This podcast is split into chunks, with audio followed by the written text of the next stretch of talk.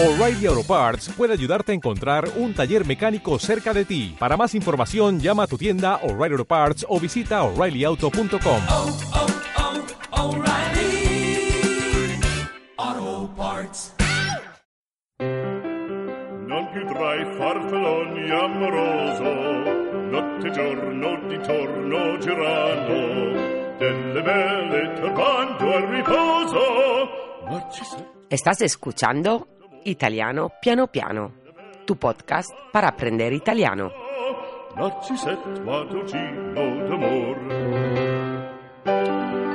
Io sono Valeria Surcis e sono qui per insegnarvi l'italiano, la mia lingua materna.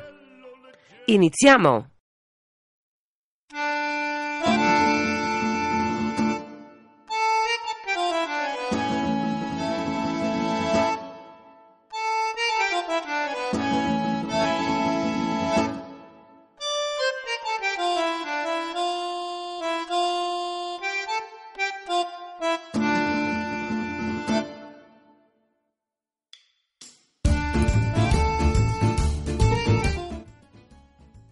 Ciao a tutti, belli e brutti.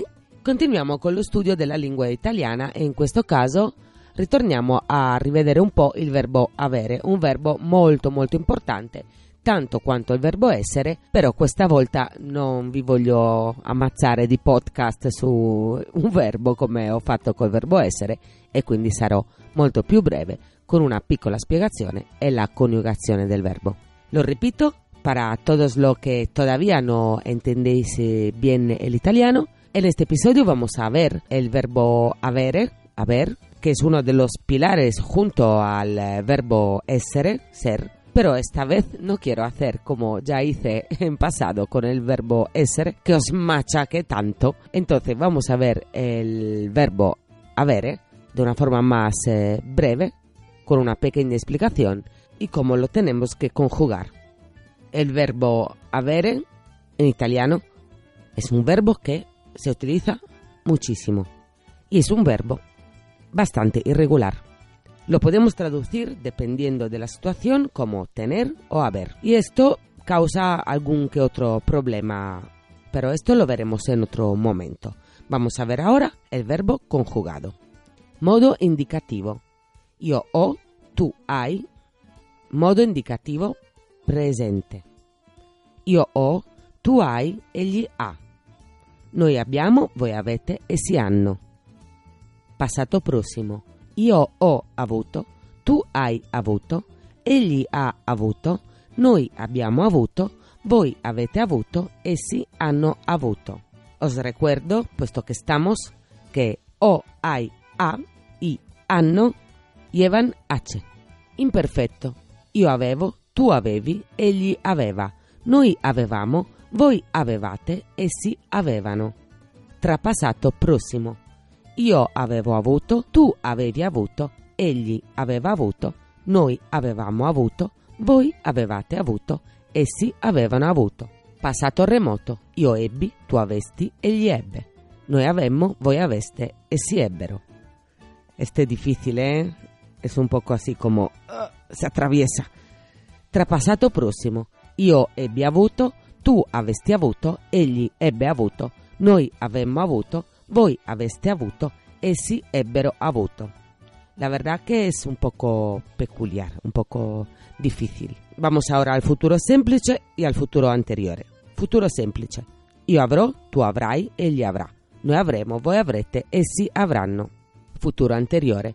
Io avrò avuto, tu avrai avuto, egli avrà avuto, noi avremo avuto, voi avrete avuto, essi avranno avuto. Passamos al modo congiuntivo.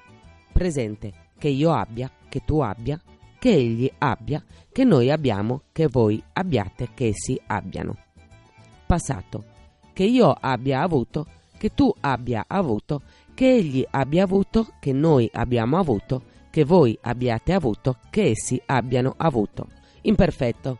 Che io avessi, che tu avessi, che egli avesse, che noi avessimo, che voi aveste, che essi avessero. Trapassato. Che io avessi avuto, che tu avessi avuto, che egli avesse avuto, che noi avessimo avuto, che voi aveste avuto, che essi avessero avuto. Seguimos con il modo condizionale. Presente. Io avrei, tu avresti, egli avrebbe. Noi avremmo, voi avreste, essi avrebbero. Passato. Io avrei avuto, tu avresti avuto, egli avrebbe avuto, noi avremmo avuto, voi avreste avuto, essi avrebbero avuto. Modo imperativo.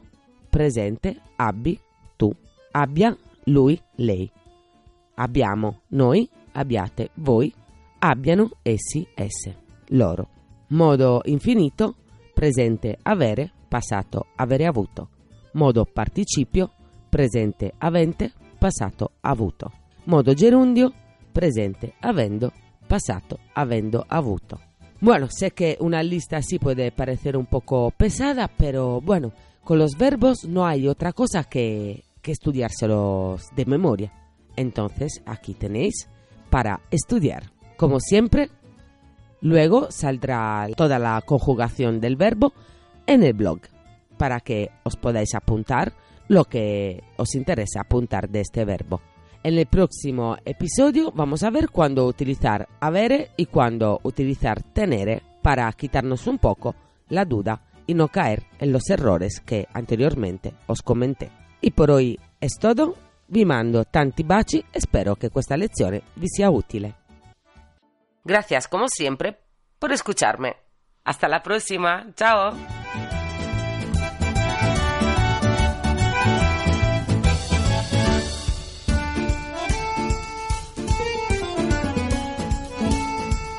Habéis escuchado Italiano Piano Piano, un pequeño podcast para aprender italiano. Lo complementa el blog italianopianopiano.blogspot.com. Gracias por escucharme. Grazie con tutto il mio cuore.